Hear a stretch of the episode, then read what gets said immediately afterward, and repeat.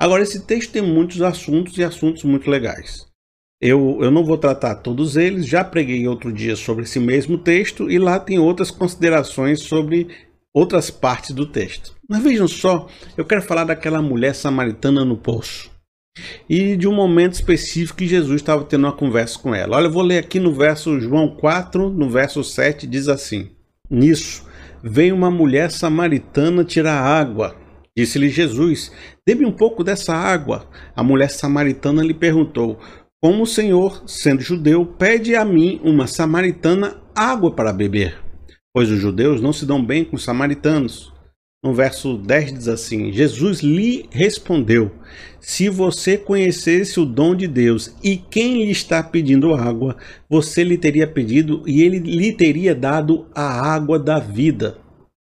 Disse a mulher: Senhor, não tem com quem tirar água e o poço é fundo. Onde pode conseguir essa água viva? Jesus respondeu: Quem beber desta água terá sede outra vez. Essa água que você está tirando aí no poço, quem beber dessa água terá sede outra vez. No 14 diz assim: Mas quem beber da água que eu lhe der, nunca mais terá sede. Pelo contrário, a água que eu lhe der se tornará nele uma fonte de água jorrar para a vida eterna. A mulher lhe disse: Senhor, dê-me dessa água para que eu não tenha mais sede, nem precise voltar aqui para tirar água. Aqui é uma das partes mais importantes do texto. Eu quero que você preste atenção nessa parte aqui importantíssima para nossa reflexão. Ele lhe disse: Vá, chame seu marido e volte. Aí ela falou assim: ó, Não tenho marido, respondeu ela. Disse-lhe Jesus: Você falou corretamente dizendo que não tem marido. O fato é, aqui vem a profecia de Jesus aqui, ó. Você já teve cinco e o homem com quem agora vive não é seu marido. O que você acabou de dizer é verdade. Disse a mulher: Senhor, veja o que é profeta. Podemos entender aqui, pessoal, preste atenção, que Jesus está, está claramente falando de outras circunstâncias que não é a água. Tanto que a mulher tem dificuldade de entender isso. Ah, você não tem com que tirar a água. Ah, me dá essa água que eu vou, não vou precisar mais voltar aqui nesse poço para beber essa água. A mulher estava pensando em água normal. Jesus está oferecendo um outro tipo de circunstância. E Jesus estava dizendo o seguinte: Olha, o que eu tenho para oferecer para você, que é a presença do Espírito Santo de Deus na sua vida, a água viva, o Espírito, né? Ele vai formar uma fonte dentro de você que você não vai mais ter sede. Acontece que essa sede que Jesus está falando não é uma sede física, é uma carência emocional que não se resolve. É uma ausência de Deus, né? É porque o coração do homem sempre tem um buraco existencial que só se resolve com Deus, mas esse buraco existencial, essa falta plena que é a falta de Deus, também se manifesta tentando suprir essa falta com riquezas, com prazeres, com maridos. E é por isso que você vai perceber que na sequência Jesus vai mostrar qual era a sede fundamental daquela mulher que nunca era resolvida e ela sempre tinha que voltar para beber água, água.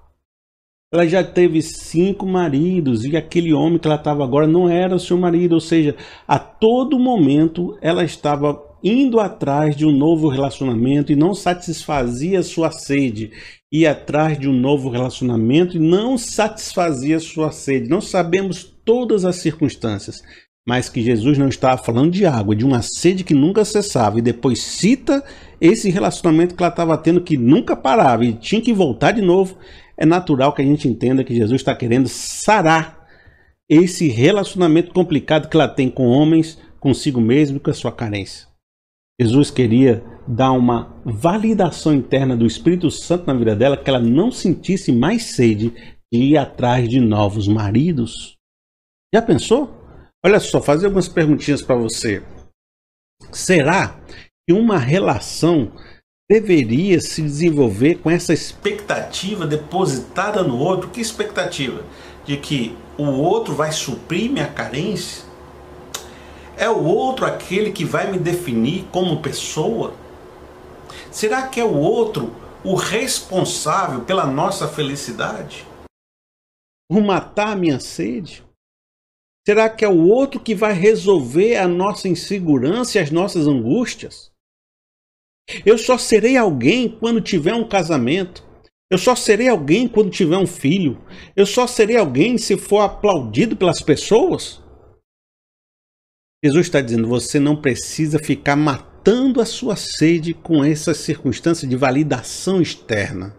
Eu tenho uma fonte interior para te oferecer que vai fazer você não precisar mais de essa aprovação e resolver essa carência com outras pessoas. Quero ler com você de novo o verso 4, o João 4, verso 18. O fato é que você já teve cinco e o homem com quem agora vive não é seu marido. O que você acabou de dizer é verdade. Jesus mostrou a carência essencial. E no 13 e 14, agora a gente lendo a partir dessa ótica, a gente vai ler o que Jesus está dizendo para essa mulher. Jesus respondeu: Quem beber dessa água terá sede outra vez. Mas quem beber da água que eu lhe der, nunca mais terá sede. Pelo contrário, a água que eu lhe der se tornará nele uma fonte de água a jorrar pela vida eterna. Gente, Jesus está dizendo: a experiência que eu tenho sendo 100% Deus, eu quero dar para vocês. Eu quero que vocês experimentem. Eu quero que vocês não dependam da validação dos outros para ser feliz. Eu quero que vocês sintam paz estando sozinhos. Eu quero que vocês entrem no quarto de vocês e falem com o Pai, e orando em secreto, e esteja tudo bem. E vocês se sintam em paz, se sintam tranquilos, se sintam plenos. Que você não precise que aquele seu pai diga que você é alguém ou não. Que você não precisa que aquele seu chefe diga que você é alguém ou não. Que você não precisa que aquele homem, aquela mulher te diga que você é alguém ou não. Deus está dizendo, Ele te ama. Ele quer ter um relacionamento com você. Ele quer te levantar, quer te dar uma capa, botar um anel do seu dedo, quer te restaurar e está dizendo que Ele é tudo que você precisa. E quando você tiver esse Deus no seu coração, nada mais você vai necessitar. Já pensou? Você vai começar a pensar dessa forma. Eu não sou o que os outros dizem que eu sou. Sou aquilo que Deus diz que eu sou. Eu sou amado por Deus. Eu sou filho de Deus. Eu pertenço ao reino de Deus. Eu tenho família de Deus comigo, eu tenho meus irmãos em Cristo. Ele derramou sobre mim projetos, sonhos, dons, talentos, visões, experiências e me deu seu Espírito Santo como penhor da minha salvação. Quando essas coisas forem se internalizando no seu coração, você vai se sentir muito melhor. A gente está num caminho em direção a isso. Ninguém consegue ter isso 100% assim pleno, perfeito, sem nenhum detalhe errado. A gente consegue ver pessoas que estão com 40% dessa experiência, outras com 60%, outras com 80%, mas eu não consigo ver ninguém, Jesus já pleno andando no meio de nós assim, sabe? Parece que todos nós estamos construindo esse ser dentro de nós que no céu será perfeito, será um novo, um novo corpo, incorruptível, pleno já. Mas esse caminho é um caminho que pode ser aperfeiçoado e você pode estar se sentindo meio inseguro, meio mal, precisando reforçar isso no seu coração. Eu digo, você pode aperfeiçoar essa presença de Deus no seu coração. Nesse mesmo capítulo bíblico, tem um texto muito bacana que fala o caminho para a gente. Diz assim, ó, João 4, no verso 31. Enquanto isso, os discípulos insistiram com ele: Mestre, come alguma coisa. Mas ele lhes disse: Tenho algo para comer que vocês não conhecem. Disse Jesus: A minha comida é fazer a vontade daquele que me enviou e concluir a sua obra. Amigo, uma coisa muito importante que você vê aqui. No mesmo capítulo, Jesus falou de água e de comida. A água é uma fonte que vai brotar de dentro de mim para fora. Mas a comida é algo que entra, que trabalha minha nutrição, né? Ele disse: A minha comida é fazer a vontade de meu Pai. Então, como é que eu posso ser cada vez mais pleno em Deus? Quando eu começo a fazer a vontade dele. Quanto mais eu praticar, viver e buscar a vontade de Deus, tanto mais eu vou experimentar essa água viva dentro de mim, que se torna dentro de mim uma alegria, alegria plena, como Paulo falou. Muitas vezes a gente está no mundo e esse mundo nos joga para baixo.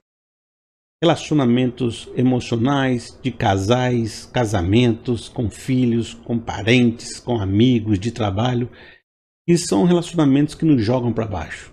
Pessoas que nos derrubam, que falam mal da gente, que nos xingam, que nos não, não nos dão valor. E é possível que depois de viver um pouco nessa vida e você possa se encontrar sendo um adulto cheio de ressentimento, cheio de raiva da sua ex, cheio de raiva do seu pai, cheio de raiva do seu passado, porque você está colocando a sua alegria neles, no que eles dizem de você, no que eles definem sobre você, no que eles fizeram com você. Você carrega essa bagagem. Eu quero dizer para você que é possível você em Deus receber uma fonte no seu coração e que você não precisa mais do que eles dizem ou deixam de dizer, porque quem vai ser a sua fonte primária agora é Deus. Isso é uma caminhada, isso é uma construção. Eu lhe convido a você fazer essa construção a partir de agora construir cada dia mais uma identidade não nas coisas que você faz ou deixa de fazer, mas uma identidade em Deus. Procure, cresça, se desenvolva em Deus. Você vai perceber que você vai ficar muito mais blindado emocionalmente na sua vida.